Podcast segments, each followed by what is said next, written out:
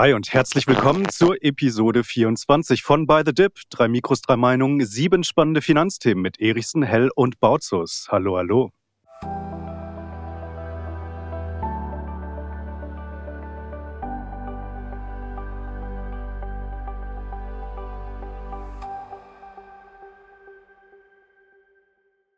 Ja, Lars Sebastian, hier in München herrscht Bombenstimmung. Überall an jeder Ecke aufgekratzte Kryptoanleger. Jubelnde Massen, Champagnerflaschen werden geköpft, Autokorsos ziehen durch die Straßen. Lars, wie ist das bei dir auf Teneriffa gerade? Also hier war bis vor zwei Tagen tatsächlich Karneval, deswegen sind möglicherweise Menschen durch die Straßen gezogen. Wenn ich aber Karneval höre, dann versuche ich möglichst weit weg zu sein. Insofern, ich kann es dir nicht verraten. Ich habe noch keine Umfrage gemacht. Hm, okay, Lars, äh, Quatsch, Sebastian, in Frankfurt, wie sieht's da aus? Ich, ich sitze gar nicht in Frankfurt, aber mit Frank bist du richtig. Ich bin in Frankreich hier am Atlantik in Biarritz. Ah, stimmt. Ich, genau. Stimmt. Aber hier sind alle entspannt. Ich glaube, Krypto ist hier nicht so das Thema. Es sind die wunderbaren Frühjahrsstürme, aber Krypto-Euphorie habe ich hier noch nicht gesehen. Na gut, okay. Mal sehen, ob wir das mit dieser Episode ändern. Denn natürlich sprechen wir über den Bitcoin und die fulminante Rallye, die er in dieser Woche hingelegt hat. Wir sprechen über Apple, Branchen, in die wir nie investieren würden. Dann die Hörerfrage, was halten wir von Rüstungs-ETFs? Wir sprechen über Emerging Markets, eine Meldung, die Sebastian schockiert hat. Und Lars sagt, es gibt keine Rezession, die ist abgesagt. Was dahinter steckt, das wird er uns nachher erklären. Und ja, liebe Zuhörerinnen, liebe Zuhörer, schickt uns fleißig Hörerfragen ein, die wir dann also auch in den kommenden Episoden behandeln werden. Wir freuen uns auf alles, was da kommt. Podcast at by-the-dip.de. Und da werden wir alles fleißig lesen und dann letztendlich für die nächsten Wochen dann mitnehmen. Aber jetzt sofort rein in Thema Nummer eins. Lars, Bitcoin. Wahnsinn, oder? To the moon alles. Ja, fangen wir mal mit den leichten Themen an, bevor wir dann in der Mitte die ganz dicken Bretter bohren. Ähm, ja, also die, ich habe das Thema mitgebracht, weil ich genau die Frage gestellt bekommen habe. Und das ist für mich so ein kleines Warnzeichen, ähm, dass vielleicht dann die Sorge, jetzt etwas zu verlieren, äh, schon ziemlich groß ist. Und ich möchte jetzt nicht nochmal die ganze Leier runterrattern hier, die wir häufiger schon besprochen haben. Also am Ende des Tages machst du natürlich erst den Plan und im besten Fall musst du dann nicht mehr spontan entscheiden. Für mich ist die Bewegung, die wir hier sehen, sicherlich eine, die immer mal eine Korrektur verdient. Aber letztlich ist es das Setup, was ich für 2024, 2025 so angekündigt habe. Bisher äh, kommt es dann auch so und ein Wert, der so knapp unter dem Allzeithoch notiert. Also Stand jetzt sind wir, glaube ich, gerade bei 62.000 US-Dollar im Bitcoin. Der ist meines Erachtens dann auch geeignet, dieses Allzeithoch rauszunehmen. Wie weit das Ganze dann geht, das wird man sehen. Wenn ich die reine Charttechnik äh, anwende, dann würde ich sagen, relativ schnell sind auch über 70.000 drin. Und in diesem Bullenzyklus, ja, um das Harving herum im April, haben wir selten schwache Kurse gesehen. Ähm, können es auch noch mal deutlich mehr werden. Wichtig ist nur, dass jeder sich da seinen eigenen Plan macht und sich auch dran hält. Weil ich auch einen Punkt wichtig finde. Es geht ja nicht nur ums Reichwerden, sondern wenn du gesagt hast, ich habe zwei Bitcoin, vielleicht gekauft bei 20.000 Dollar und mein Ziel war damit, mir ein Wohnmobil zu kaufen. Und jetzt sitzt du vielleicht auf äh, 70 oder 80.000 Euro Gewinn, dann hast du dein persönliches Ziel an der Stelle ja erreicht und darfst dann gerne dann auch das Geld dafür mitnehmen. Ja, es sind Buchgewinne. Und aus Buchgewinnen können natürlich äh, schwerlich äh, Beträge werden, mit denen man auch in der Realität was kauft. Dafür muss man dann auch verkaufen. Und deswegen, also, um die Frage zu beantworten, ich nehme jetzt keine Gewinne mit. Für mich ist diese Rallye noch nicht vorbei. Sebastian, wie ist das bei dir? 0% Allokation geplant, 0% Allokation erreicht, ist auch 100% Zielerreichung, oder? Absolut. Da ich, ich muss ja mal zum Protokoll geben, und ich hatte es ja in früheren Ausgaben gesagt, ich bin ja noch minimal in Bitcoin investiert. Ich hatte ja die erste Stimmt. Position 2015 oder 16 aufgebaut und 2017 verkauft. Und ich habe jetzt extra für den Podcast mal nachgeschaut. Es sind noch 0,2 Bitcoin. Also ich bin ja noch investiert. Ich lasse die laufen bis eine Million, aber ich muss sagen, jetzt, ihr kennt ja meine Meinung, ich bin nicht anti-Bitcoin, aber ich bin derjenige, der, da bin ich lieber wie Warren Buffett und warte wirklich mal, ob es einen großen Rücksetzer gibt und steige dann ein, aber jetzt da hinterher zu laufen, das ist jetzt nicht so mein Mantra. Also wir gucken mal, ob sich dieser Bitcoin durchsetzt. So, ich bin ja ähnlich skeptisch wie bei diesem Internet. also wenn dir schon eine 80% Korrektur nicht reicht, dann denke ich, ist das Warren-Gehen in der, zumindest in der Asset-Klasse nicht ganz so ausgeprägt. Aber 0,2 haben oder nicht haben. Das stimmt. Ja. Wenn es auf eine Million geht, bin ich immer noch mit 200.000 dabei. Dürfen wir das als offizielles Kursziel hier von Sebastian Hell? Da mache ich gleich ein Video draus. Gerne. Wir haben eine Headline. Wir haben eine Headline. Toll. Grandios. Bam. Noch nicht mal fünf Minuten hier aufgenommen. Bam. Ähm, Sebastian, wäre ja, denn der was nächste... Ich wirklich noch gerne... Der, ja. Entschuldige? Äh, ja, nur ganz kurz, weil das natürlich vielleicht ein bisschen äh, kurz kommt. Äh, ja, für einige ist es nur eine äh, Spekulation in Einsen und Nullen, aber das, was wir gerade sehen hier an echten, realen Mittelzuflüssen aus der Finanzwelt, die vielleicht noch vor ein, zwei Jahren nichts davon wissen wollte, das ist schon gigantisch. Also BlackRock hat in dieser Woche äh, an einem Tag nur der BlackRock ETF Mittelzuflüsse von mehr als einer halben Milliarde gehabt in ETF. Und ich sage jetzt nicht, dass aus den 62, ich glaube 62 oder 64 Billionen investierten US-Dollar, dass da jetzt 10 Prozent äh, rangehen und Bitcoin kaufen. Aber es scheinen eben doch mehr zu sein, als viele das vorher erwartet haben. Und dementsprechend, Bit, äh, BlackRock hat sogar einen eigenen Tag für Großinvestoren gemacht, einen Thementag, um den nochmal vorzustellen, ähm, was sie da machen können und so weiter. Und dann gibt's die, ich habe die Nachricht gesehen, ein, ein Quant-ETF, äh, von denen hätte gesagt, die perfekte Allokation wären 28 Prozent. ja, ja, 28 ja, das habe ich auch gelesen. In, ja, ja, wenn, wenn das in Bitcoin geht, ja, dann, äh, dann überschießen wir Sebastians Kursziel von einer Million. Also, wenn man investiert ist, sollte man die Dinge sich auch nicht schönreden. Es wird Korrekturen geben, da bin ich mir ziemlich sicher. Aber für den Moment kann man mal sagen, diese Bitcoin-ETFs sind mehr als nur ein Erfolg. Ja, unbedingt. Ähm, Korrektur nehme ich gleich nochmal kurz auf mit einer Frage auch an Sebastian gerichtet, aber nur nochmal, um ähm, ganz kurz auch nochmal von meiner Seite aus äh, was Ernsthaftes mit einzubringen. Also ich bin gerade sehr, sehr zufrieden mit meiner Bitcoin-Position, auch mit meiner Ethereum-Position, bin gerade in, in beiden Werten tatsächlich ähm, auf deutlich über Verdopplerniveau und das trotz quasi stetigen Zukäufen. Also das bedeutet, auch immer in so einen Bullenmarkt hinein zu allokieren, äh, entsprechende Seitwärtsphasen oder auch äh, Dips auszunutzen, das kann sich lohnen. Und ich glaube auch, dass das noch nicht zu Ende ist. Insbesondere die Inflows bei den äh, Institutionellen. Das hört sich jetzt natürlich äh, sozusagen ähm, so nach Hindsight-Bias an. Ja, also da sieht man jetzt tolle Zuflüsse und jetzt redet man sich die Entwicklung schön eigentlich ist es relativ logisch. Die haben so lange dafür gekämpft. Die haben so lange dafür gekämpft, Gerichtsverfahren ausgefochten. Es war so lange auf der Kippe. Die müssen das Ding jetzt zu einem Erfolg machen.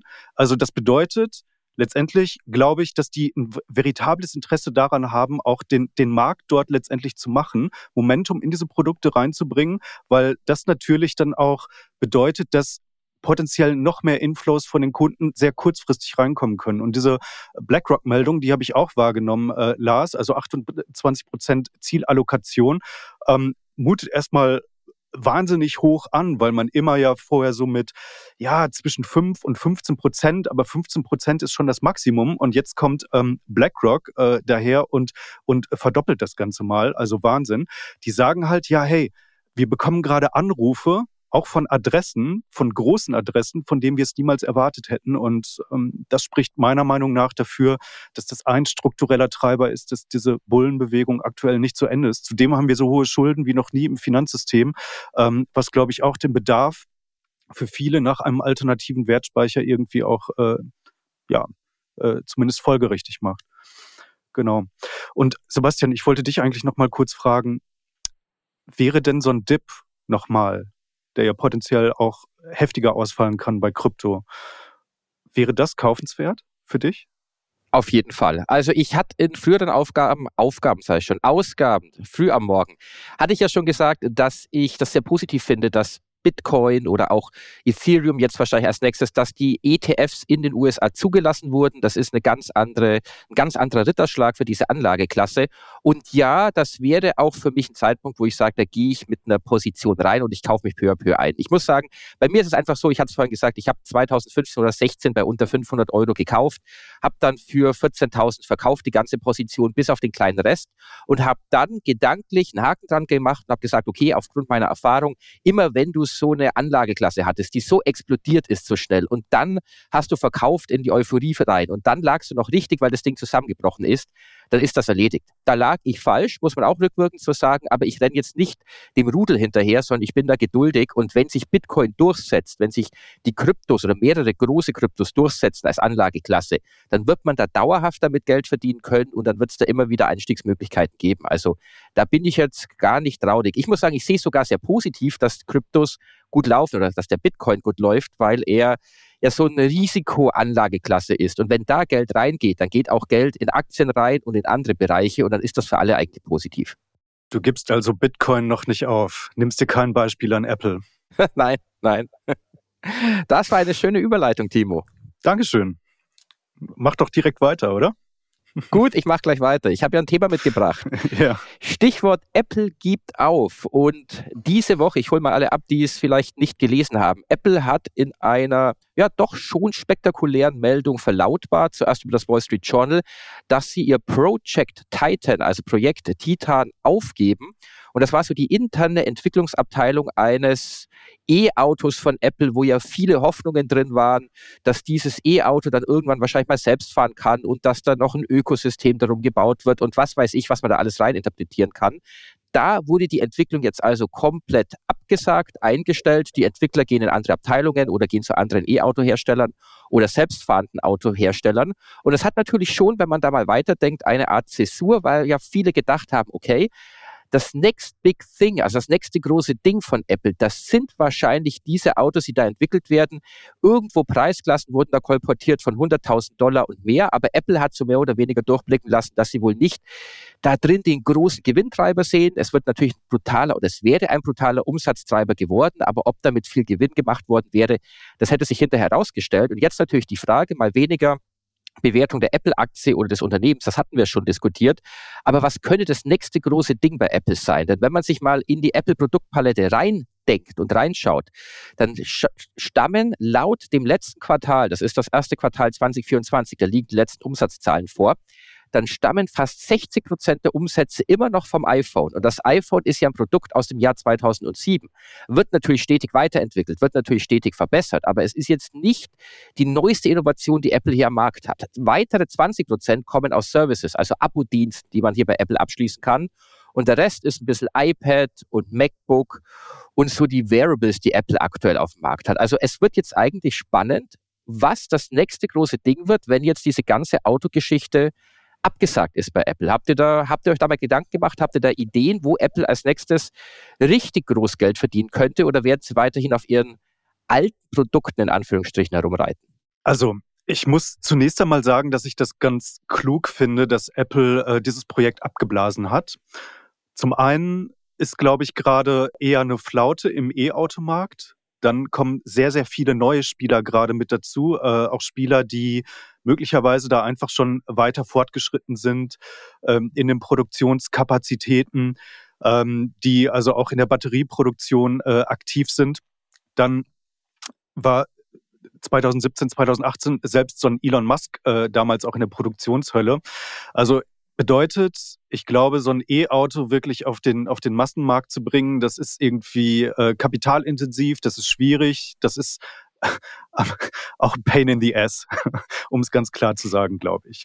Und heutzutage ist es, glaube ich, besser, mit, mit Fokus vorzugehen. Ich habe jetzt neulich ein ganz interessantes Interview mit, mit Trade Republic ähm, gehabt. Also da war der Julian Collin äh, bei mir auf dem Kanal und der hat was ganz Interessantes gesagt. Der hat gesagt, also wir, ich habe meine Teams, ja, die machen die Internationalisierung, ähm, dann hat er hier die Dachregionen unter sich, die bringen neue Produkte auf den Markt, aber der sagt seinen Teams, okay, wir machen eine Liste von zehn Projekten, die wir angehen könnten in den nächsten zwölf bis 24 Monaten und dann streichen wir die untersten sieben weg und fokussieren uns nur auf die obersten drei.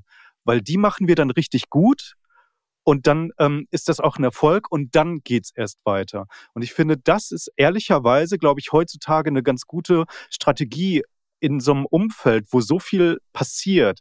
Da kann man auch, da läuft man Gefahr, sich zu verlieren und dann irgendwie versuchen, alles zu machen, ja, und dann aber nicht so richtig gut zu machen. Deswegen ist es manchmal besser, sich auf ein, zwei, drei Kernpunkte zu fokussieren und die dann auch richtig gut zu machen. Und ich glaube, insofern ist das aus meiner Sicht zumindest ein ganz guter Move. Aber Nein, ich kann dir deine Frage nicht beantworten. Also ich sehe Apple jetzt ähm, äh, quasi, was der nächste große Erlöstreiber sein könnte, weil ich sehe jetzt Apple ehrlicherweise bei generativer KI, aktuell zumindest, nicht so weit äh, fortgeschritten. Möglicherweise ändert sich das jetzt, wenn Sie die, die Teams äh, darauf fokussieren und allokieren, also quasi die aus dem Autoprojekt jetzt äh, ab, äh, diese dort, dort abziehen und dann in die generative KI reinstecken.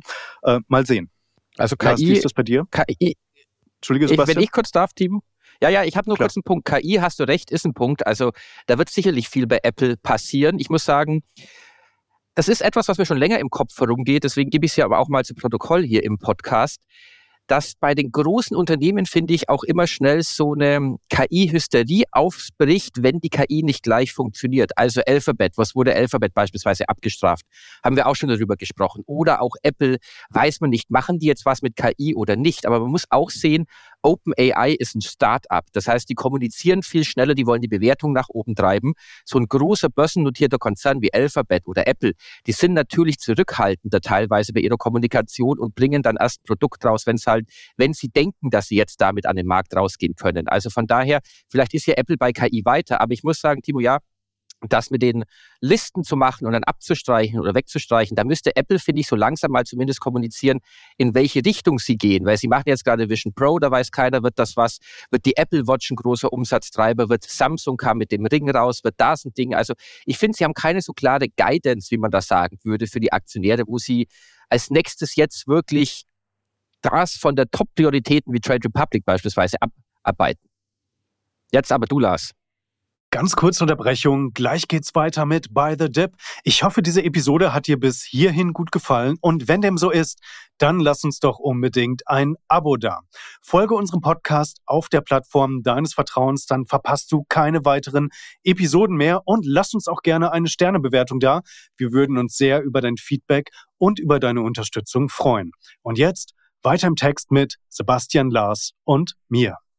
Ja, zwei Punkte. Einmal, äh, Apple hat mich insofern überrascht, die Meldung, weil es zwei Tage vorher noch die Meldung gab, ja, dass sie im Bereich des autonomen Fahrens ihre Testfahrten fast verdreifacht haben.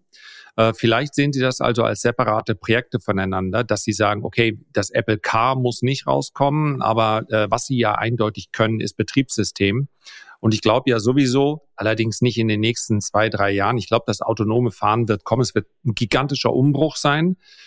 Äh, das wird wahrscheinlich zehn Jahre plus äh, dauern, bis es, äh, also so, äh, in Singapur funktioniert das auf einigen Teststrecken schon ganz gut, aber äh, die Infrastruktur, das wird wahrscheinlich noch ein bisschen Zeit in Anspruch nehmen. Aber vielleicht ist das Vehikel um mich herum dann gar nicht mehr so entscheidend, sondern du äh, steigst ja letztlich dann ein in ein kleines Wohnzimmer. Ja, Zukunftsmusik, ich weiß, aber äh, und dann willst du da deine Umgebung haben. Also dass sie im Bereich autonomen Fahren weiterhin mit dabei sind, äh, da gehe ich von aus. Das ist zumindest der Meldung nicht zu entnehmen, dass sie da da jetzt äh, aussteigen. Das sind ja auch zwei verschiedene Dinge. Und was das nächste Device ist, ich, ich glaube nach wie vor, dass der Division Pro eher oder mehr oder weniger ein Testmodell ist. Und das, was du gerade im Ohr hast, Timo, in Kombination mit einem äh, Smartphone. Neben dem Schmalz. Die weißen Wattestäbchen. Wattestäbchen ist das nächste große Ding. Wir nennen den Namen hier von Produkten so lange konsequent nicht, bis uns die Firma dafür sponsert. Also die weißen Dinger, die du da im Ohr hast äh, und das, das Endgerät, was du manchmal in der Hand hast.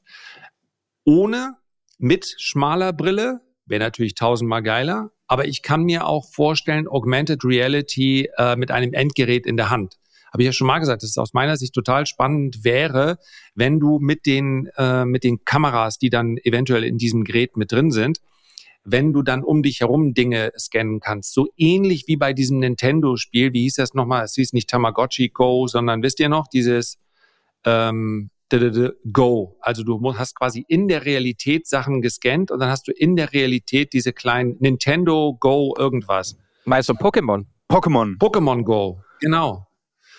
Und so kannst du ja dein Endgerät letztlich auch in der, in der Realität nutzen. Das heißt, du verschwindest nicht komplett in die Realität, aber in die Realität hinein werden Dinge äh, projiziert. Und du kannst, nicht für jeden ist natürlich so ein kleiner Pokémon interessant, für ganz viele war es zu dem Zeitpunkt so. Aber wenn du dir äh, Informationen zum Beispiel, also das, was du jetzt vielleicht bei, bei äh, Google schnell dem entnimmst, ob du nun vor irgendeinem Denkmal stehst oder viel wichtiger, du bist an einer Immobilie und möchtest wissen, ist die Immobilie zum Verkauf und, und, und. Ich glaube, dass dieser Bereich der Augmented Reality sehr spannend werden kann. Apple selber zeigt immer mal, ähm, wie sie in der Forschung da vorankommen. Und äh, dieses Riesendevice, was man da auf dem Kopf hat, ist für mich ein Testgerät. Ich glaube nicht, dass sie ernsthaft davon ausgehen, dass außerhalb von Flugzeugen und U-Bahnen die Leute damit durch die Gegend laufen. Ähm, klar, wenn es alle machen, dann sieht man nur noch halb so dämlich aus. Aber die Daten, die sie da jetzt gewinnen, das sind vielleicht die Daten, die sie brauchen für the next big thing. Wir werden sehen. Mhm. Mhm. Auf ja. jeden Fall so langsam sollten Sie mal irgendeine Richtung vorgeben, wo Sie das Next Big Thing sehen.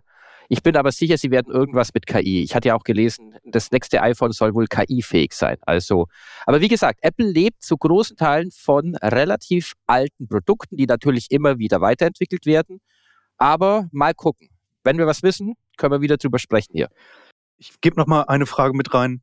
Würdet ihr es besser finden, dass Apple weniger Aktien zurückkauft eine klarere Guidance geben würde. Wir fokussieren uns auf zum Beispiel KI oder Augmented Reality äh, oder beides und dann das Geld, was sie sich für die Aktienrückkäufe sparen, dann eher in diese Bereiche wirklich massiv reinzugeben, rein zu investieren. Lars schüttelt den Kopf. Also aus meiner Sicht macht es im Moment keinen Sinn, weil sie für beides genügend haben. Sie haben so einen wahnsinnigen Cashflow und ich glaube nicht, dass du, ähm, dass du automatisch sagen kannst, wenn du R&D, also deine Forschung einfach aufpumpst, indem du sagst, wir geben doppelt so viel rein. Du brauchst ja auch die Manpower. Die Leute kosten eh schon sehr, sehr viel Geld, die du jetzt da hirest. Und ich glaube, einige Dinge, Forschung braucht einfach auch seine Zeit. Und ich gehe mal davon aus, sie haben mhm. sowieso schon gute Leute. Ähm, insofern, ich, ich finde grundsätzlich mal haben sie mit ihrer Strategie, sich dann auch auf einzelne Dinge zu konzentrieren. Ja, wenn dir jemand vor fünf oder vor sechs oder vor, vor sieben Jahren gesagt hätte, ja, Apple in sieben Jahren, ist immer noch das iPhone. Da hättest du gesagt, oh, die hängen ja weit zurück. Also am Ende des Tages bist du immer noch der größte, zweitgrößte äh, Konzern auf der Welt. Das ist nicht der Zeitpunkt, wo du dann ganz große Risiken eingehen solltest. Und ich glaube auch, es macht sich nicht besonders gut, wenn du deine eigenen Aktien nicht mehr zurückkaufst, weil am Ende des Tages natürlich dann zumindest mal vorübergehend auffällt, wie verhältnismäßig schwach jetzt im Vergleich zu den anderen äh, Big Tech-Konzernen ähm, momentan dein Umsatz wächst. Also manchmal ist stillhalten und sagen, gebt uns mal noch ein äh, paar Quartale. Viel mehr sollten es dann auch nicht sein, aber ist vielleicht dann die bessere Strategie. Also, also ich sehe es leicht anders. Ich muss sagen, wenn Apple, und das müssen wir in dieser, bei dieser These vorausschicken, Prioritäten setzen müsste, das heißt entweder oder, dann bin ich als Unternehmer und auch als Aktionär immer gewillt, weniger Aktienrückkäufe, weniger Dividende, wenn hier eine klare Vision einfach da ist, wo man sagt, da investieren wir rein. Und ich muss ja auch sagen, es gibt ja auch keine Garantie. Wenn Sie jetzt sagen, wir kaufen weniger Aktien zurück und investieren in XY, in die Vision Pro, schaut euch Meta an und Mark Zuckerberg, was 50 Milliarden Dollar ins, ins Metaverse. Und am Ende muss man eigentlich so frei raus sagen, hat ihn KI der Arsch gerettet wieder, weil sie dadurch sich neu erfunden haben und mal gucken, ob das Metaverse da aufgeht geht oder ob das wieder das neue Ding wird oder ob man das Metaverse so langsam zurückschiebt und dann nur noch was mit KI macht, das werden wir sehen.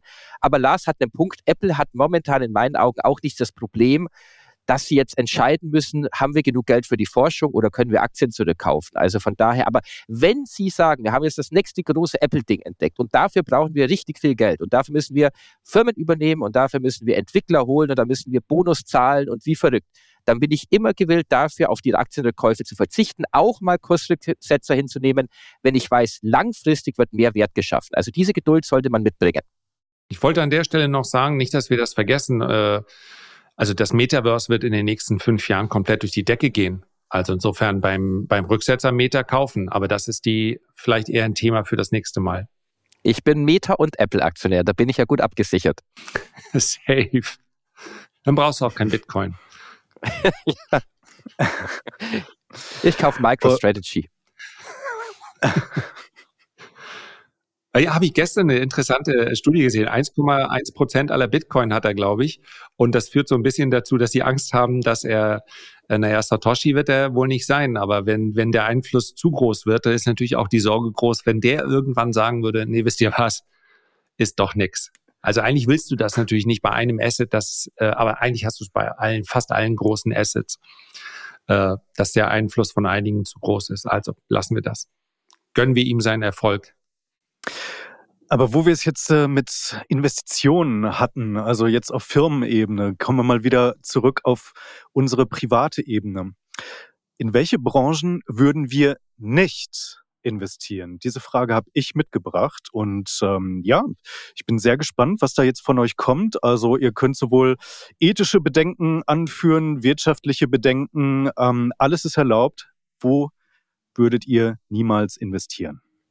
Sebastian? Also ich, ich, ich kann es kurz machen. Es, es gibt keine Branche, die ich ausschließe. Also alles, was legal ist, alles, in was man investieren kann und alles, was ich einbauen möchte in meine Geldanlage, das schließe ich für mich nicht aus. Das heißt, es gibt jetzt Sektoren, beispielsweise Glücksspiel oder sowas, da habe ich keine Affinität dazu. Das sehe ich jetzt nicht irgendwie, dass ich da unbedingt rein muss. Aber es gibt nichts, was ich ausschließe. Also wenn ich jetzt sagen würde, ich lese die Mega-Analyse über Glücksspiel oder sonst irgendwas und ich will da taktisch investieren für ein paar Monate, weil ich es irgendwie super interessant finde, würde ich da reingehen. Also daher für mich gibt es nichts, wo ich sage, ich schließe irgendwas aus. Mhm. Was sich bewegt, wird gehandelt. Ja, finde ich letztlich konsequent. Also konsequenter eigentlich als meine Antwort, das, das kann ich sagen, weil ich sie eigentlich, ich finde sie wahnsinnig schwer zu beantworten. Hat mich so ein bisschen um den Nachtschlaf gebracht. Vielen Dank dafür. Ähm, weil sehr gerne. Die Welt, die Welt ist voller äh, äh, Grauzone.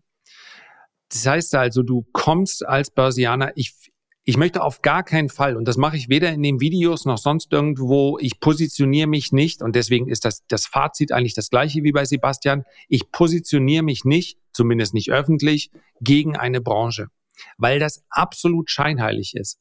Wer also zum Beispiel sagt, äh, unabhängig davon, ob die jetzt an der Börse notiert sind, also äh, Primark oder Sch Sch Temu oder sonst irgendwie. Shein wolltest du sagen. Wen? Shein wolltest du sagen. Shein, die andere heißt Temu, Sh oder? Temu und Shein.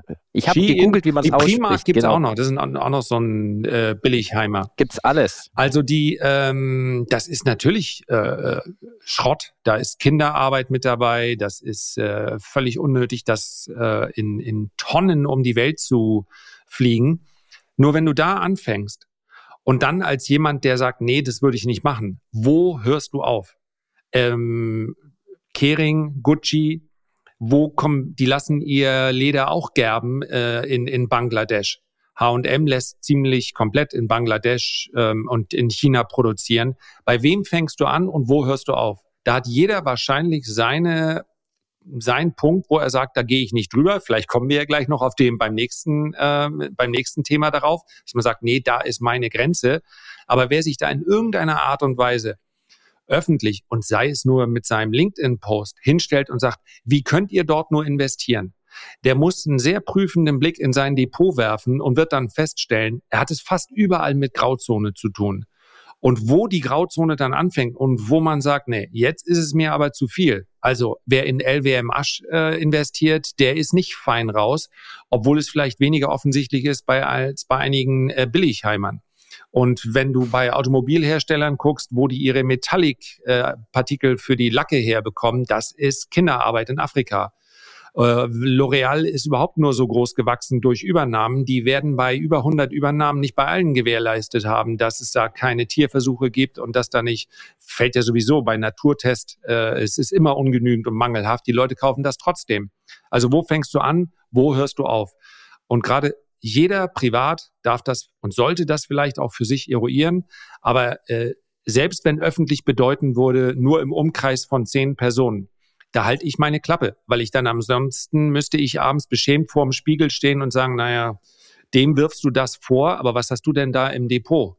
eine, eine Nestle oder sowas. Also äh, da hat, es gibt leider, und insofern kann man sagen, ja, wartet mal ab, das Metaverse wird auch kommen, weil die Welt um dich herum, die ist manchmal ziemlich grau und düster. Ähm, diese Abgrenzung kann man so klar nicht vornehmen. Das kann jeder Einzelne, aber ich halte mal schön meine Klappe, bevor ich hier mit Moral und Ethik daherkomme. Witzig, dass ihr das wirklich beide auf äh, diesen ethischen Aspekt ähm, fokussiert habt, das Thema. Ich habe es nämlich tatsächlich für mich äh, eher auf diesen wirtschaftlichen Aspekt ähm, äh, äh fokussiert. Ja, also es heißt ja ganz oft, oder zumindest liest man das immer wieder, zum Beispiel Airlines. Da würde ich niemals rein investieren. Das ist ja äh, so teuer und so weiter. Oder wir hatten es jetzt ja neulich mit, mit, äh, äh, mit Cannabis. Äh, da, da, hast du ja auch die Frage aufgeworfen, Lars. Ja, was äh, ist das jetzt eigentlich was? Und ich habe nämlich etwas mitgebracht, was, glaube ich, relativ unverdächtig ist, dass, ähm, dass es da e-, ethische Bedenken gibt. Nämlich, ich würde nicht in Fußballaktien investieren. Ich habe zwar damals für, äh, für, Focus Money mehrmals über den BVB geschrieben, was äh, tatsächlich aber eher so einer, so einer kleinen Sympathie dann von meiner Seite aus äh, äh, geschuldigt war und dann äh, letztendlich damit zu tun hatte, dass ich mich äh, da ganz gerne mal ähm, jetzt mit dem, mit dem Verein beschäftigen würde, auch aus einer, so einer wirtschaftlichen Perspektive. Ich hatte übrigens auch schon mal ein Interview mit äh, Hans-Joachim Watzke, das war äh, ganz witzig. Aber gut, ähm, ich will jetzt gar keinen Schlenker machen. Ich, ich würde nicht in Fußballaktien investieren, wenn man jetzt die Aktienperformances anschaut von egal ob man Juve nimmt oder, äh, oder, oder den BVB oder, oder andere. Also es sieht alles äh, nicht gut aus. Umsätze sind volatil, Gewinne sind volatil. Sportlicher Erfolg ist eben auch wirklich nicht gut planbar. Und wir hatten es ja eben schon mit, mit Geld. Viel hilft nicht immer viel. Ähm, das, das gilt also auch äh, nicht nur für die Investitionen in Forschung und Entwicklung, zum Beispiel bei Apple, sondern ich glaube, das gilt auch für den, für den Kauf von äh, Spielern im, im Fußballbereich. Und ähm, ja, insofern ist das etwas, ähm, ich, ich, glaube, viele Zuschauerinnen, viele Zuschauer äh, schauen vielleicht irgendwie gerne, gerne Fußball, auch wenn das natürlich gerade ein Trauerspiel ist mit der, mit der deutschen Nationalmannschaft irgendwie. Aber ähm, ja, ich glaube, als Investment ist das halt äh, nichts und wenn dann vielleicht wirklich nur äh, für, äh, als Liebhaberei.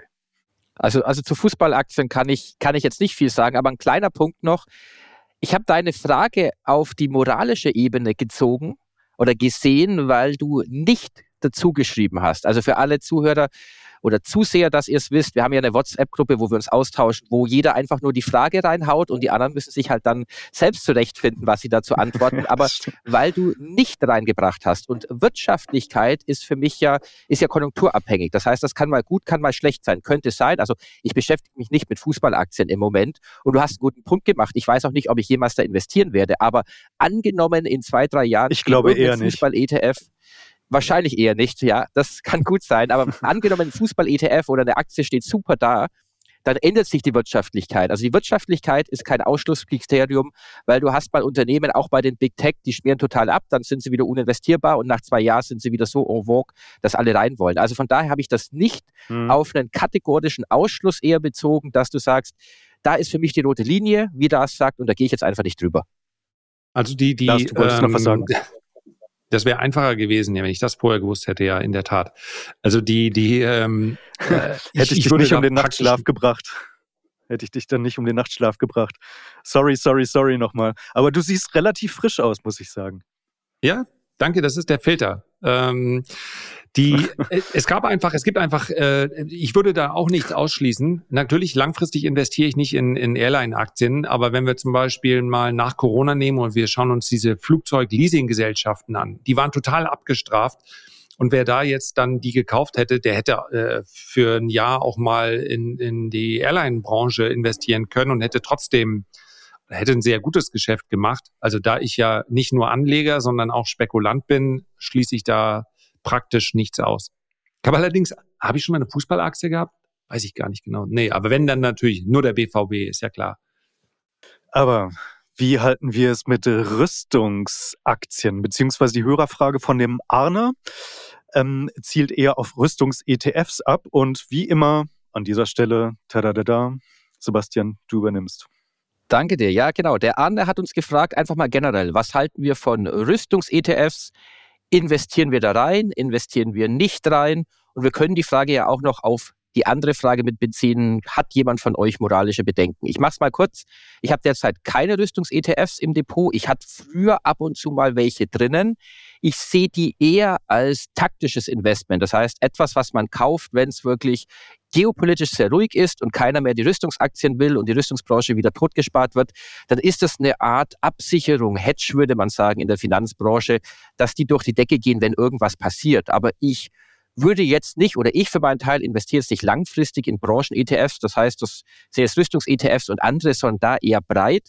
Taktisch, wie gesagt, kann ich es mir vorstellen in Ruhephasen. Ich war jetzt schon länger nicht mehr investiert. Muss auch sagen, für alle diejenigen, die überlegen, am deutschen Markt gibt es derzeit zwei ETFs. Der eine ist von Van Eck, der andere von Hahn ETF. Van Eck hat eine Performance von 19 Prozent in diesem Jahr. 15 Prozent beim Hahn-ETF und die liegen aber oder die wurden erst im letzten Jahr aufgelegt, weil natürlich so viel Nachfrage nach diesen ETFs da war.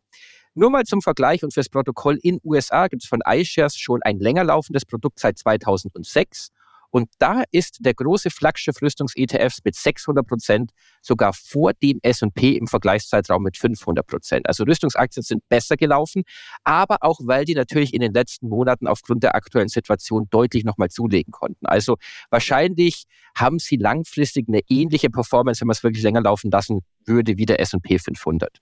Muss also jeder selber überlegen, ob er da reingeht. Wie gesagt, bei mir eher taktisch auf ein paar Monate oder mal ein Jahr, wenn es interessant wäre langfristig halte ich Branchen oder Themen-ETF sowieso nicht für geeignet, weil man nie weiß, welche Branche, welches Thema langfristig dann wirklich gespielt wird oder ob man da nicht sagt, okay, man geht breit rein, Welt-ETFs, Immobilien, beispielsweise in Anleihen, beispielsweise in Dividendenstrategien, weil man dann eben nicht innerhalb der ETFs umsortieren muss, sondern weil die Branchen und Aktien sich selbst reinigen. Zumindest die Gewichtung. Lars? Ich habe das jetzt auch mal als moralische, nicht moralische, nicht ethische, sondern wirtschaftliche Frage äh, verstanden. Und ich glaube, äh, ja, bedauerlicherweise wird, werden wir in den nächsten Jahren ganz sicherlich eine gute Konjunktur in der Industrie sehen.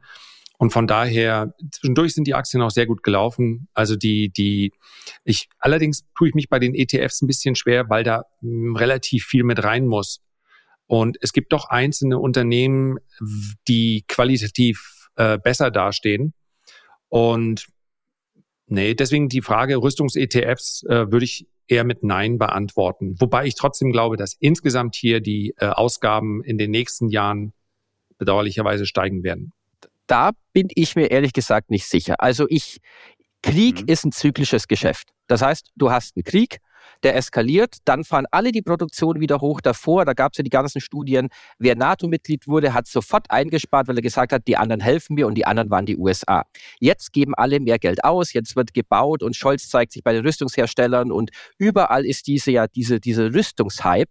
Ich kann mir aber vorstellen, dass wenn der Krieg jetzt in der Ukraine hoffentlich dann irgendwann mal beigelegt wird, dass es dann relativ schnell wieder heißen wird, hm, ich weiß nicht, ob wir jetzt dieses Geld dafür brauchen, ob wir nicht eher was in die Rente reinstecken, ob wir es nicht da ausgeben. Das heißt, deswegen auch, das ist ein zyklisches Geschäft mit diesen Rüstungsaktien. Ich kann mir gut vorstellen, dass da relativ schnell auch wieder diese ganzen Sondervermögen und diese Ausgaben, die hier zusammengeschnürt wurden, dass die wieder in sich zusammensacken. Also da wäre ich jetzt nicht so überzeugt, dass langfristig Länder da rein investieren, weil sie sagen, wenn jetzt wieder Friede ist, was hoffentlich mal kommt, dann ist ja wieder alles Paletti und dann können wir das Geld woanders ausgeben, weil die, die, die Schulden explodieren, die Haushalte sind angespannt.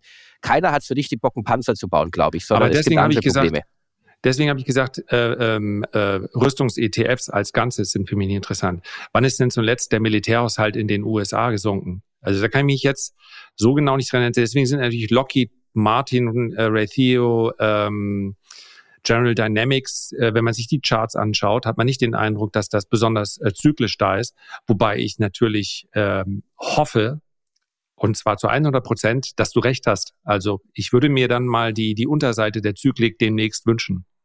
Ich würde noch mit einbringen, dass zumindest ja, wenn, wenn Trump gewählt wird und er tatsächlich äh, den, den Move macht, dann äh, die NATO mehr oder weniger äh, sehr stark zu reformieren äh, oder halt auch zu cutten, dass dann halt die Europäer äh, tatsächlich ähm, Ja, da schüttelt schon mit dem Kopf äh, eventuell oder überlegt. Also, dass, dass dann die Europäer natürlich, natürlich äh, mehr machen müssen. Und selbst wenn der Krieg in der Ukraine beigelegt werden würde, in irgendeinem Szenario, dann bleibt ja immer noch Russland als potenziell aggressiver Spieler auf äh, der geopolitischen Weltbühne ähm, auf der geopolitischen Weltbühne, ja, auf der geopolitischen Bühne bestehen.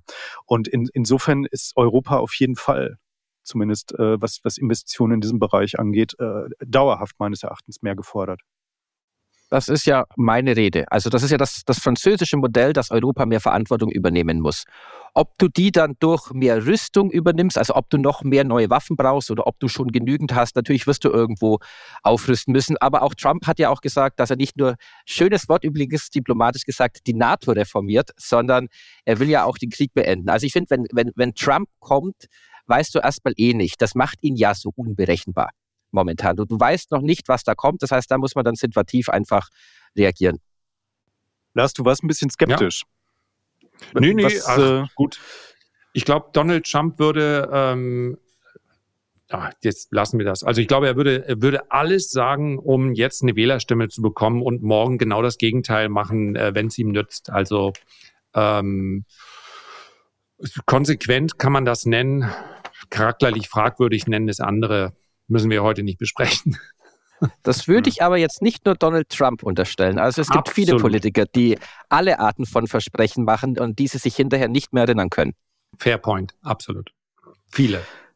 Sebastian, du hast ja vorhin noch diese beiden ähm, äh, ETFs genannt, Van Eck und dann den von Hahn ETF. Ich persönlich hätte übrigens einen äh, Favoriten, auch wenn ich selber nicht investiert bin und ähm, jetzt kurzfristig auch nicht vorhabe zu investieren. Ich finde nämlich tatsächlich den Hahn ETF äh, interessanter, weil äh, dort tatsächlich auch noch so ein bisschen äh, Cybersecurity mit drin ist. Also die Unternehmen müssen 50 Prozent ihrer Umsätze ähm, entweder aus äh, Verteidigung machen oder halt auch äh, aus äh, Cybersicherheitsverträgen. Zum Beispiel ist eine CrowdStrike äh, damit drin. Cap liegt bei 5 Prozent pro Wert und 50 Prozent pro Land. Und ähm, die äh, TER ist auch ein bisschen günstiger als bei dem Van Eck. Also ähm, der, der äh, HAN-ETF wäre aus meiner Sicht zumindest potenziell ein bisschen bisschen interessanter, wenn man jetzt nicht so rein Wobei, das Pure Play haben will. Könnten wir ja nochmal diskutieren, ob ein Cap bei einem ETF so sinnvoll ist, weil natürlich ein 5% Cap ist in meinen Augen schon eine sehr, sehr niedrige Hürde. Also da hättest du natürlich nie, du kannst halt nie ein Zugpferd da drin haben wie eine Nvidia, weil du sie immer wieder kategorisch mhm. bei 5 Cent abschneidest. Bei äh, 5 Cent, ja. Bei 5 Cent schneidest du Nvidia nicht ab, bei 5% Gewichtung. Aber ja. so ein Wert kann sich halt dann nicht entfalten. Also da ist so 15% vielleicht schon sinnvoller, weil sonst verkaufst du ja ständig den, der am besten läuft, den verkaufst du und die anderen Rohrkrepierer kaufst mhm. du nach. Also ist eine strenge, ist zumindest eine strenge Anlagekriterium. Bei dem Van Eck sind es 8 Prozent. Also auch äh, ist ein bisschen besser. Deutlich über den 15 Prozent. Ja, ein bisschen besser, aber klar. Gut, ähm, gehen wir nochmal zum nächsten Thema über. Emerging Markets. Ähm, ich habe jetzt neulich ein sehr interessantes Gespräch mit ähm, dem Markus Weirer von Franklin Templeton geführt und die sagen halt, es macht schon Sinn, die Emerging Markets sozusagen zu entflechten. Also ich fange mal anders an. Wahrscheinlich sind relativ viele, die Emerging Markets im Portfolio abdecken, über einen breit gestreuten ETF. Wahrscheinlich ähm, entweder MSCI oder die FTSE-Variante, die ja relativ ähnlich gestrickt sind, ähm, die im Wesentlichen fast dieselbe ähm, Länder-Regionengewichtung drin haben, äh, investiert. Die Frage gebe ich jetzt tatsächlich mal an euch ab. Ich bin mir nämlich nicht sicher. Habt ihr einen Emerging Market ETF im Portfolio? Und falls ja, ist das wirklich so eine klassische Variante oder habt ihr EMI, Ex-China, irgendwelche Spezialitäten? Das möchtest du? Also ich habe den, ähm, ich habe den klassischen drin. China ist also bei mir ganz bewusst mit drin. Das liegt daran, dass sonst mein China-Anteil im Portfolio relativ gering ist. Durch diesen Anteil im Emerging Markets regulär, also mit China äh, wird der Anteil noch etwa ein Prozent höher, das kann ich vertreten. In diesem Anteil ist ja aufgrund der China-Schwäche, äh, der China war ja in diesen normalen, regulären Emerging Markets ETFs mal mit fast 40 Prozent vertreten. Jetzt sind es, glaube ich, 19 oder 20 Prozent. Also die Gewichtung sinkt natürlich auch automatisch mit der Performance. Und äh, von daher, bei mir ruht noch der klassische im Depot. Bei mir auch. MSCI Emerging Markets und ich kann es auch ganz klar begründen, warum. Weil du dir die Emerging Markets reinholst mit dem ETF und der sich einfach selbst reinigt. Das heißt, was Lars gesagt hat, China war mal 40 Prozent, ist jetzt unter 20 oder so um die 20. Dafür sind die Gewichtungen anderer Länder, die deutlich besser laufen, einfach gestiegen. Und ich muss mir halt nicht Gedanken machen, wie ich die Allokation meiner Emerging Markets ETFs oder Einzel-ETFs steuere. Wenn ich jetzt aktiver Fondsmanager bin und jeden Tag drauf schaue und vielleicht noch ein Analystenteam habe, wobei das ja auch kein Garant dafür, dass du, dafür ist, dass du erfolgreich wirst. Aber wenn du sagst, okay, ich gewichte jetzt Brasilien höher und Südafrika vielleicht niedriger und hol mir mehr Indien rein und dafür kein China, dann hast du halt diese Allokation drin. Also was, wenn sich, ich bin ja immer noch auf dem Dampfer, dass ich sage, die China-Aktien werden noch positiv überraschen. Wenn China voll durchzieht, in Indien platzt ein bisschen die Blase, da geht Geld raus, dann muss ich aktiv diese Allokationen auch immer wieder anpassen. Und da muss man halt wissen, kann man das leisten? Will man das leisten? Mhm. Oder nimmt man ein Produkt, wo alles drin ist? Und die Verschiebungen und der Gewichtungen, die erfolgen einfach automatisch. Und das ist, finde ich, in einem langfristigen Depot was ich kaufe, dass ich möglichst wenig Aufwand habe und dass ich wirklich für viele Eventualitäten breit aufgestellt bin. Für mich am sinnvollsten breit in die Emerging Markets reinzugehen. Und übrigens, letzter Satz noch, Emerging Markets ETF ex-China sind zwar jetzt vom Kursvergleich besser gelaufen, aber viele kaufen die ja auch, weil sie sagen, naja, was ist mit der Taiwan-Frage? Wenn da eine Eskalation ist, dann werden die ganzen Emerging Markets brutalst abschmieren, allein schon aufgrund der Handelsverbindungen zu China. Also man kann mit einem Ex-China-ETF dieses geopolitische China-Taiwan-Risiko nicht rausnehmen. Das wird auch die USA und Europa betreffen. Das wird ja Sanktionen haben, wenn die verhängt werden, was dann wahrscheinlich der Fall wäre. Das ist mal 10, mal 15 verglichen mit Russland. Also vor dieser Welle kann man sich dann nur mit Gold vielleicht schützen. Die Ex-China-Variante ist aber wirklich brutal viel besser. Aber ist ja auch klar, China hat äh, so, so grottig performt. 20 Prozentpunkte sind die, glaube ich, im, im Dreijahresvergleich vorne. Also Franklin Templeton, um das nochmal aufzugreifen, die sagen halt, ja, es macht schon Sinn, die Emerging Markets, die nennen das zu disaggregieren. Ja, also das, das ganze Konstrukt sozusagen zu entflechten und sich vorwiegend auf Asien zu äh, fokussieren. Also ähm, die sagen halt, Asien ist der interessanteste Kontinent. Dort geht der Punk ab, beste Wachstumsraten im, beim BIP und so weiter. Ähm, und da macht es dann Sinn, also, also einerseits bieten sie so einen ETF an auf Asien, ex-China, ex-Japan. Japan ist äh, nämlich sowieso ja ein Industrieland, ne? also wird sowohl von MSCI als auch von FTSE ähm, als Industrieland gelabelt. Und ähm, sie sagen halt dann äh, China, Indien, Korea das wären so äh, drei Märkte, die man äh, dann also neben dem klassischen Asien ähm, äh, Bestandteil dann auch nochmal mit Einzelländern, äh, mit einzelnen ETFs übergewichten könnte. Und das ist halt so die Frage, die ich nochmal äh, mit, mit reingeben würde. Ist so etwas für euch als beispielsweise taktische Positionierung auch interessant, mal einzelne Länder aus dem Emerging Markets Bereich dann also äh, letztendlich auch überzugewichten? Taktisch auf jeden Fall. Also ich hatte es ja vor zwei, drei Ausgaben gesagt, ich habe in China investiert über die A-Aktien.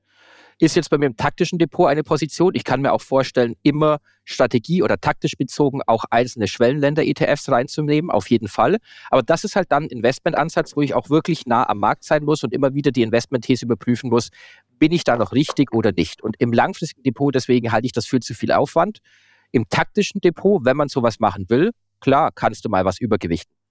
Also Indien ist extrem gut gelaufen und wird wahrscheinlich nie richtig billig werden. Insofern, wenn, dann eher im Sparplan, damit man regelmäßig in Tranchen kauft.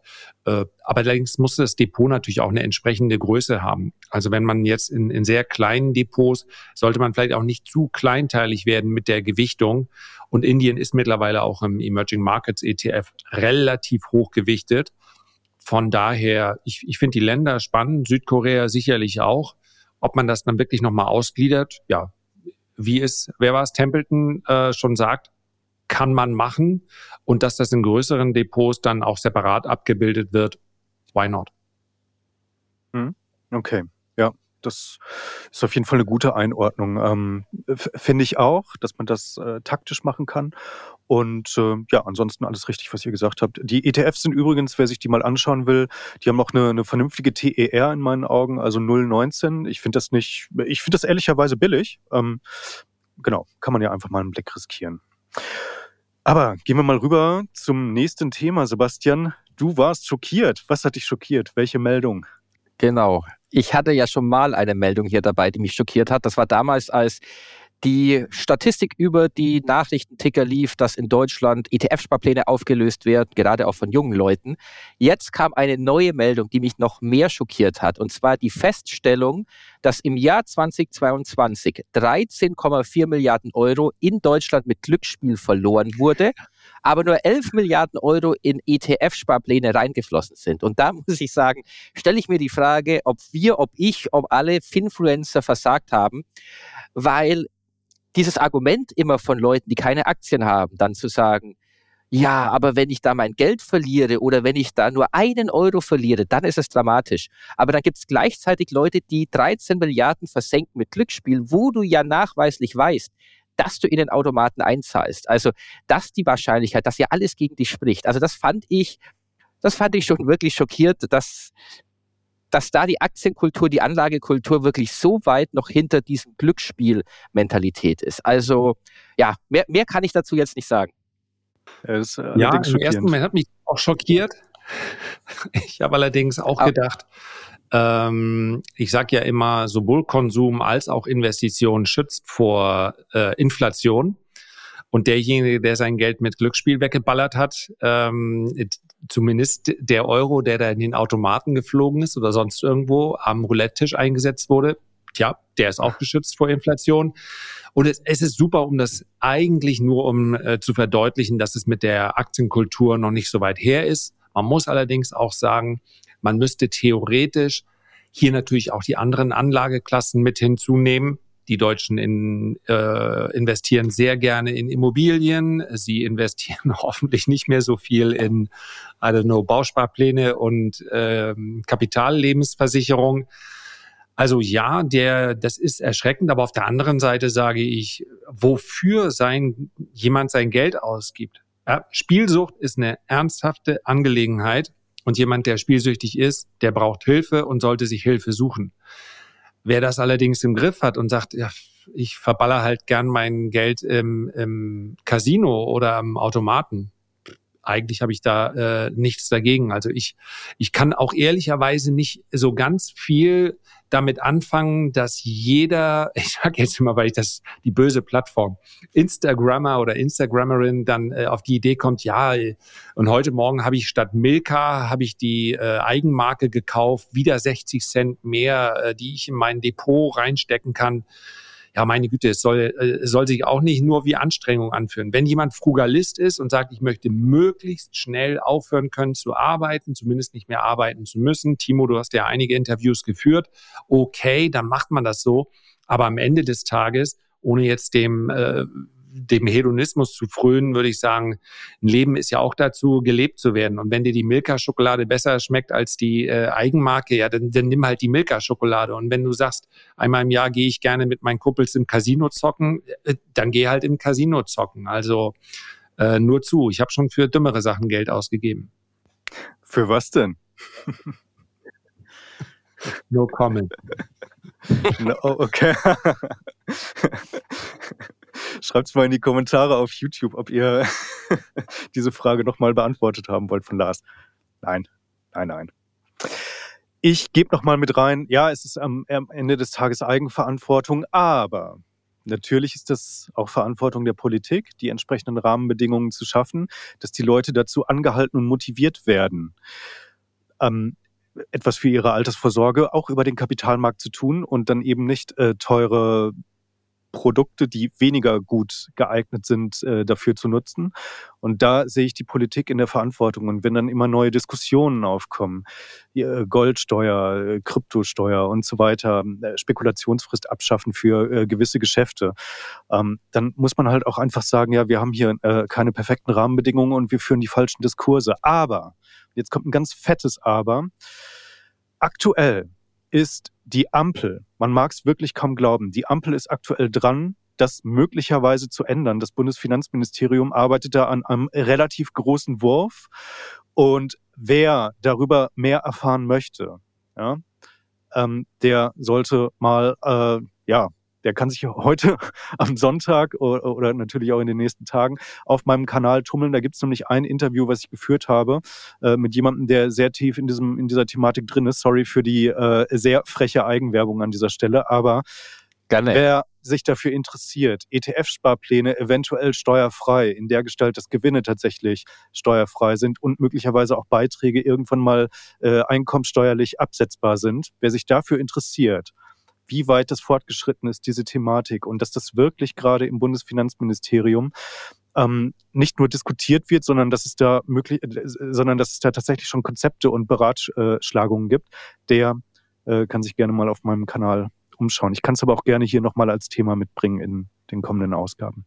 Wenn du mehr hast, jederzeit gerne und lass uns hoffen, dass es nicht auf diesem Diskussionsniveau irgendwo in den verschiedenen Abteilungen stecken bleibt, sondern dass es wirklich auch mal durchkommt. Und ich sehe jetzt schon wieder den Paritätischen Wohlfahrtsbund, der dann immer bei der ARD, bei der Tagesschau oder sonst wo eingeblendet wird und sofort sagt, uh, diese Aktien, dieses Teufelszeug. Und dann wird dieses Thema wieder so aufgeladen ja. mit bösen Spekulanten und reichen Leuten und die sparen sich noch ein Pfennig Geld und irgendwo die Steuer und dann wird das Ding wieder in die Tonne gekloppt. Aber ich will es nicht schlecht reden. Ich hoffe, dass sich endlich was tut. Und kann man nicht Darf auch mal festhalten, dass mhm. es dann die erste Regierung wäre, die jemals äh, das äh, zumindest mal theoretisch vorangetrieben hat. Das muss man ja dann auch mal festhalten. Ich weiß momentan, Absolut. der Wind weht immer aus der anderen Richtung. Und äh, mein Lieblingsplakat übrigens letzte Woche, ich weiß nicht, ob ihr es gesehen habt, in Tagesschau, da habe ich eine Trecker-Demo gesehen, hat geschrieben, weg mit Kreta, äh, äh, weg mit dem Heizungsgesetz, weg mit dem Kanzler, weg mit den Agrarsubventionen. Und er hat gedacht, warte, da hast du einen zu viel, mein Freund. Du bist im Gegenteil gerade da, warst du Straße. Etwas, da warst du etwas übereifrig beim Plakatepinseln. ja, ähm, dass das nicht die anderen sehen.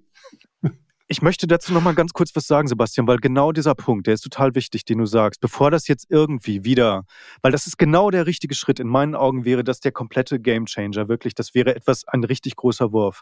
Und damit das eben nicht zerredet wird von äh, Politikern, die eher, sagen wir mal, dem linken Spektrum und sehr börsenkritisch ähm, äh, zuzurechnen sind und äh, von, von anderen Interessengruppen, beispielsweise auch von der Versicherungswirtschaft.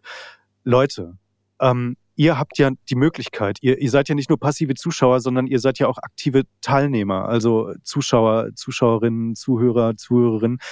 Ähm, macht schreibt das in die Kommentare, wenn ihr das möchtet, dass das äh, kommt. Also erhebt da wirklich eure Stimme, teilt auch äh, mein Video, äh, teilt äh, diese Ausgabe von dem Podcast mit allen Leuten, von denen ihr ausgeht, dass sie das interessieren könnte, weil ich glaube, das ist jetzt wichtig, dass das sofort äh, auch in die Öffentlichkeit reinkommt und dann äh, letztendlich also auch die Finanzcommunity sozusagen ihre Stimme erhebt und sagt, ja, jetzt schafft endlich diese Bedingungen. Wir wissen alle, die Sozialsysteme sind kaputt.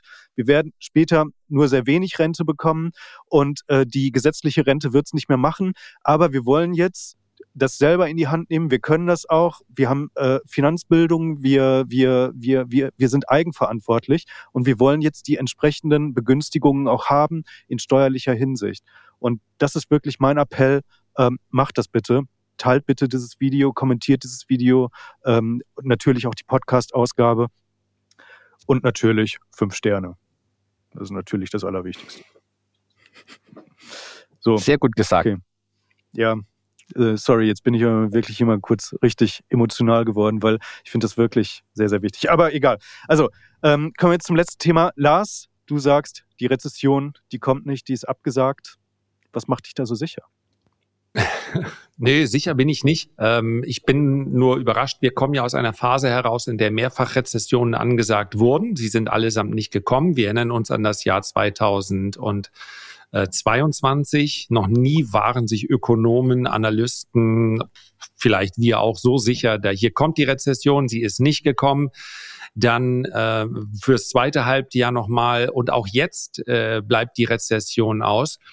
Und ich habe da einen ganz interessanten Artikel gelesen. Also es kann durchaus noch sein, wobei es jetzt eher ungewöhnlich, nee, ausschließen kann man es nicht. Äh, dass wir dieses Jahr eine Rezession sehen, ist jetzt äh, unwahrscheinlich, aber who knows, wenn man, wenn vorher alle falsch lagen, vielleicht liegen jetzt auch wieder alle falsch. Ich habe allerdings einen sehr interessanten Artikel gesehen, der sich darauf bezieht, dass möglicherweise diese ganzen Frühindikatoren, auf die wir uns verlassen, Das wurde dort sehr schön besprochen, was letztlich dahinter steckt. Das ist ja so ähnlich wie bei einem Warenkorb, mit dem Inflation, Verbraucherpreisinflation gemessen wird. Und wenn man sich diese Frühindikatoren anschaut, dann gehen die fast immer auf die großen Industriezweige. Nun sind die USA aber nach wie vor auch Produktionsland. Aber die Frage ist, ob die Wirtschaft wirklich noch auf dieser Produktion und auf dieser Industrie fußt oder ob es nicht mittlerweile Silicon Valley, der Süden von Florida und, und, und sind mit großen ihren Big Tech-Konzernen auch Millionen von Angestellte. Vielleicht müsste man viel mehr auf die schauen, viel mehr auf die Serviceleistungen die nur einen relativ geringen Anteil in diesen Frühindikatoren ausmachen. Und wenn man die nämlich betrachtet hätte, dann hätte auch keiner angesichts der dann angepassten Frühindikatoren hätte so schnell dann eine Rezession vorhergesehen. Das heißt also, die Wirtschaft hat sich geändert, die Frühindikatoren sind immer noch die gleichen wie vor 30 Jahren. Und das ist vielleicht der Grund, dass das als Messinstrument so nicht mehr taugt. 100% richtiger Punkt. Du hast in den USA eine, eine Bruttowertschöpfung der Industrie von 10%, in Deutschland aktuell 21%. Also das ist ja auch dieses Geschrei um die Deindustrialisierung Deutschlands das muss man ja wirklich mal ein Deep Dive in das Thema dann auch beispielsweise reinmachen, auch wenn ich jetzt kurz abschweife, aber Du hast in vielen Ländern, auch Frankreich oder Nachbarländer von Deutschland, da hast du gar nicht mehr so diese Industrie. Und damit, finde ich, kannst du aus diesen Frühindikatoren im verarbeitenden Gewerbe gar nicht mehr so ableiten, was da passieren wird. Vielleicht noch am ehesten in Deutschland, weil wir einen relativ hohen Anteil haben. Aber auch da geht der Anteil zurück. Das, das zeigt sich in allen Statistiken. Aber da ist natürlich die Frage, sollten wir vielleicht auch mal ausklammern, ist das jetzt eine Deindustrialisierung oder ist es ein notwendiger Strukturwandel, für den natürlich entsprechend wieder die Weichen gestellt werden. Aber Lars, ja, du hast einen Punkt. Die, die industrielle Komponente wird immer geringer verglichen mit dem Dienstleistungssektor. Ja, ist ein, äh, ist ein sehr, sehr interessanter Gedanke. Ich denke, ja, wenn man auf die Indikatoren schaut, äh, global haben wir de facto aktuell eine Industrierezession. Also der Output ist sehr, sehr gering, die Investitionen sind sehr, sehr gering. Aber ja klar, Lars, du hast einen Punkt. Also ist das jetzt wirklich noch ähm, ist das, ist das noch, noch fair verteilt sozusagen in der, in, in, im Bewertungscluster? Ist eine, ist eine sehr, sehr gute Frage. In der Tendenz würde ich dir auf jeden Fall zustimmen. Ich müsste aber auch ganz ehrlich zugeben, dass ich das höchstwahrscheinlich nochmal äh, durchdenken müsste, beziehungsweise mich, mich da nochmal ein bisschen tiefer einarbeiten müsste. Nur hier für Deutschland sei noch gesagt, also das Institut der deutschen Wirtschaft ähm, erwartet auch äh, eine, eine Baurezession und die haben gesagt in einer Pressemitteilung, dass sie ähm, ja die Wirtschaftspolitik der Ampel aktuell auch als äh, sehr, sehr großes Risiko für zukünftige Investitionen ansehen. Ja, also dass äh, einfach eine, eine mangelnde Planbarkeit dann, dann herrscht. Und ähm, ja, das äh, jetzt quasi auch nochmal hier ganz kurz mit angemerkt. Aber was die Bau, da muss ich aber jetzt kurz was sagen, weil die Baubranche, also ich bin selbst Unternehmer und wenn ich jetzt immer dieses Gejammere lese in der Baubranche, dass die Aufträge weg sind und dass allen so schlecht geht und die Ampel ist schuld, da denke ich mir, ey, wir hatten einen brutalen Immobilienboom.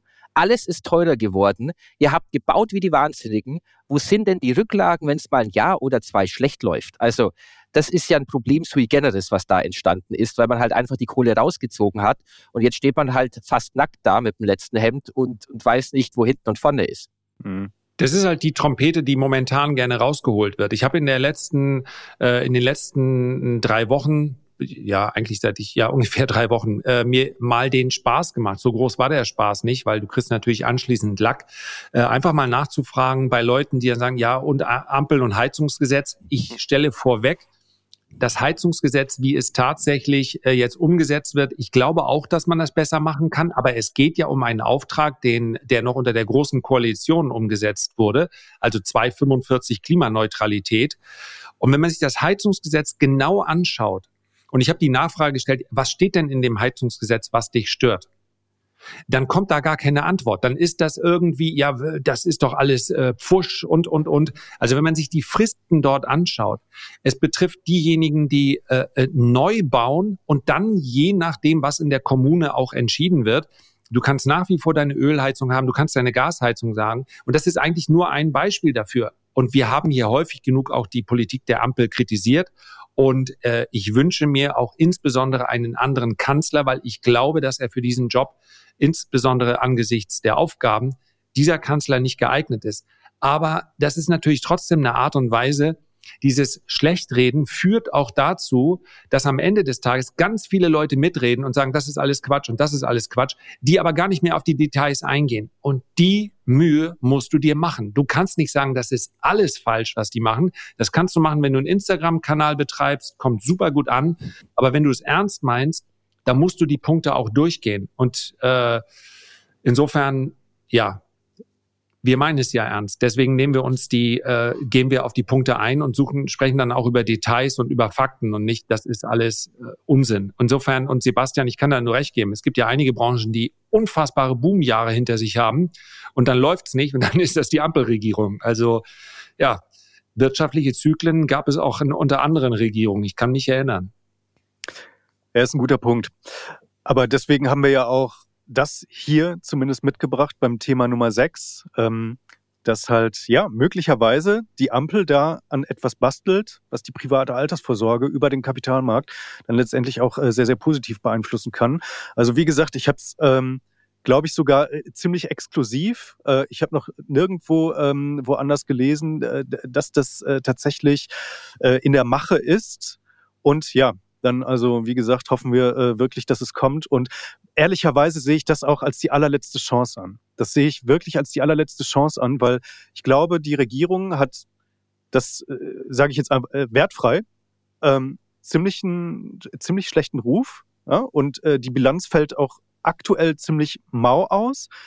Sie hatten schwerere Bedingungen, das muss man auch ganz klar sagen, dass halt, äh, dass man da zehn Prozent Inflation auf einmal hat und äh, dass also auch ähm, der, der, der Russland-Ukraine-Krieg dann äh, gekommen ist. Ähm, dafür kann diese Regierung jetzt erstmal nichts, de facto. Also sie hatten mit widrigen Umständen zu kämpfen.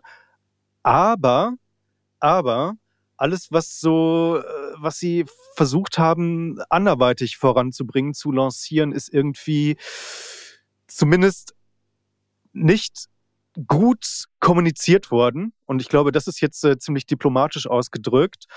Und ähm, jetzt wäre so eine, eine Reform für die private Altersvorsorge, das wäre, glaube ich, ein richtig großer Wurf und das wäre in meinen Augen auch die allerletzte Chance, äh, dass sie diesen Nimbus loswerden, möglicherweise eine äh, Regierung zu sein, die im historischen Kontext auch relativ schlecht ist. Mit, mit der Argumentationskette, Timo, hast du eigentlich das, was da geplant ist, schon konterkariert. Weil aus Regierungssicht glaube ich nicht, dass die Leute dich beklatschen werden, wenn du hier steuerfreie Altersvorsorge mit Aktien einführst. Da kriegst du in Deutschland keine Mehrheiten dafür. Da kriegst du in der Finanzbubble, wo wir sind, in der Community, da beklatschen dich die Leute. Und es ist wichtig, aber wir es sind ist notwendig. Nicht so wenig. Hast du auch so recht, wenig. aber ich glaube, dass SPD und Grüne ganz woanders Wählerstimmen sammeln, wenn du sagst, wisst ihr was? Wir stecken noch mehr Geld ins Rentensystem rein und alles bleibt und ihr braucht nicht die bösen Aktien. Also ich weiß nicht, ob du mit der Argumentationskette nicht eher das Gegenteil auslöst, von, von dem, was die Regierung und zumindest mal die eher linksgerichteten das, Parteien wollen. Also ich unterstütze 100% ja. die Idee.